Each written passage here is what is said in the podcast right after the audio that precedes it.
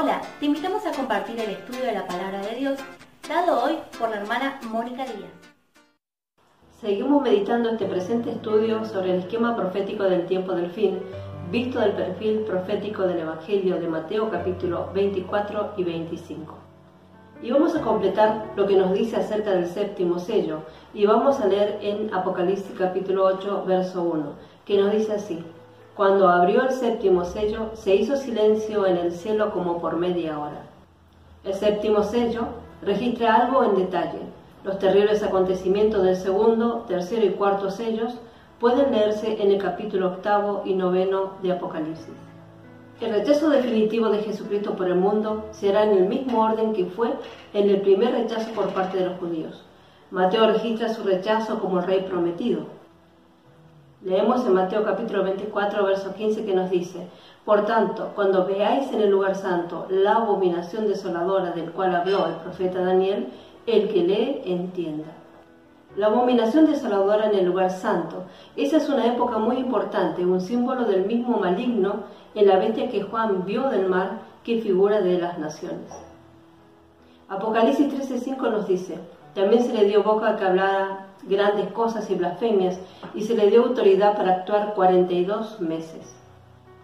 Él es visto declarándose a sí mismo muy audaz y valientemente, desechando toda limitación y toda restricción y autoridad de Dios.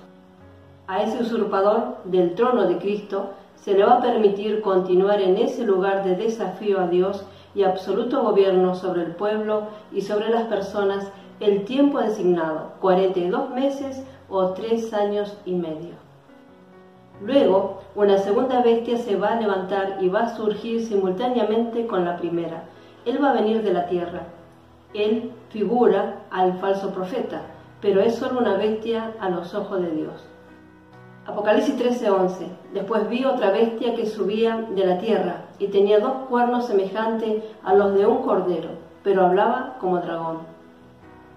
Los cuernos como un cordero significan poder como Cristo, el verdadero Cordero de Dios. El hecho de que hay dos simplemente significa que ambos apostataron tanto al judaísmo como a la gran cristiandad. Lo aceptan y lo siguen. Aunque él habla como un dragón, es el portavoz u oráculo de Satanás, el archienemigo de Dios. No obstante, ellos no lo van a discernir. Él influencia y también influye a todos los moradores y habitantes de la tierra y los obliga a ser una imagen de la primera bestia. El usurpador, el falso rey, al cual por su poderoso poder del dragón, que le da aliento, así que la misma imagen aparentemente vive y habla.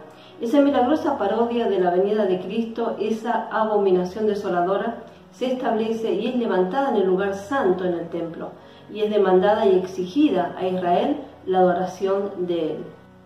Leemos en Mateo capítulo 24, versos 16 al 18. Entonces los que estén en Judea huyan a los montes. El verso 17, el que esté en la azotea no descienda para tomar algo de su casa. Verso 18, el que esté en el campo no vuelva atrás para tomar su capa. Verso 19, mas hay de las que estén encintas y de las que críen en aquellos días.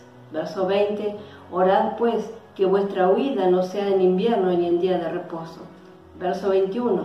Porque habrá entonces gran tribulación, cual no la ha habido desde el principio del mundo hasta ahora, ni la habrá. Entonces será, ay, una desgracia para los habitantes de la tierra, porque ese desolador, así como el dragón que lo energiza, tendrá solo un corto tiempo para hacerlo peor. Las palabras de cierre de aliento tienen una referencia especial a los discípulos en este tiempo de tribulación tan severa y no obstante tan breve, con todos los días nombrados y contados. Satán no puede ir más allá de la hora de ese tiempo delimitado y medido que será cortado 250 días por causa o por el bien de los escogidos, porque si esos días continuaran los tres años y medios, completo ninguna carne sería salva y a través de todo ese tiempo de maravillosos acontecimientos, así como terrible sufrimiento, la predicación del Evangelio del Reino habrá salido independientemente de toda la angustia, de todo el pesar y oposición, como un testigo para todas las naciones. Dios dará al mundo entero una positiva advertencia del fin de toda esta alardeada pompa y poder, así como una oportunidad para rendirse a Cristo, el Rey de Reyes y Señor de Señores. Ese testimonio está simbolizado por el ángel volando en medio del cielo, llevando el Evangelio eterno, diciendo en Apocalipsis capítulo 14, verso 6, Temed a Dios y dadle gloria, porque la hora de su juicio ha llegado.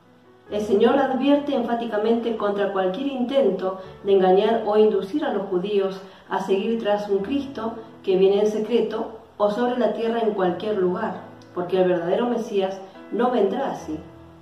En su manifestación a Israel, Él vendrá abiertamente, no va a venir secretamente, como vendrá como juez de las naciones y el ayudador de su pueblo, sitiado y asediado el pueblo de Israel. La necesidad de su sufriente pueblo requerirá acción decisiva y abierta por la oposición que va a haber en ese instante. Y en ese carácter, este personaje, él vendrá como el rayo o el relámpago rápidamente, ardiendo completamente a través de los cielos en juicio sin igual de toda justicia. Su paciente longanimidad y paciencia sufrida lo va a hacer la vara del pastor se va a convertir en un centro de poder y destruirá a los destructores de su pueblo y los usurpadores de su reino. Cuando Dios dio el gobierno mundial en las manos de Nabucodonosor, como vemos en Jeremías 27, el rey de Judá, así como todos los otros gobernantes que no se rindieron a él, fueron un usurpador. Eso marcó el principio del tiempo de los gentiles y el fin del tiempo de los judíos, si podemos decirlo de esa manera, por lo tanto, cuando el cetro regrese a Judá en la persona de Cristo, el rey de los judíos, las posiciones van a cambiar. Entonces, el rey de los gentiles, los poderes mundiales van a ser los usurpadores, como dice en Daniel capítulo 4, porque los cielos gobiernan. Como descubrió Nabucodonosor por su dolor por un tiempo, pero después fue para su bien. Él tenía que ser humillado. El anterior monarca, el primer rey del primer imperio mundial, gentil, es muy maravilloso eh, tipo del último rey, del último poder gentil mundial. Él toma toda la gloria de su gran reino y la conquista del mundo para sí mismo, aunque Dios le había informado explícitamente por su profeta que había sido dado el dominio por Dios del cielo, como se lee en Daniel capítulo 2, verso 37. Pero por este orgullo y rebelión de corazón, él fue castigado durante siete años y obligado a comer hierba como el buey. Sin duda su razón fue destronada.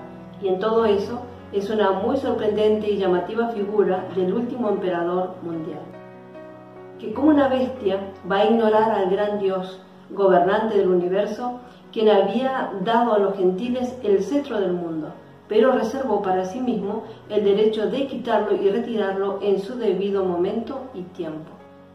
Este último gobernante gentil se va a negar, se va a rehusar reconocer el final. Instigado y lleno de Satanás, se va a esforzar y va a tratar de tomar el lugar desafiando a Dios.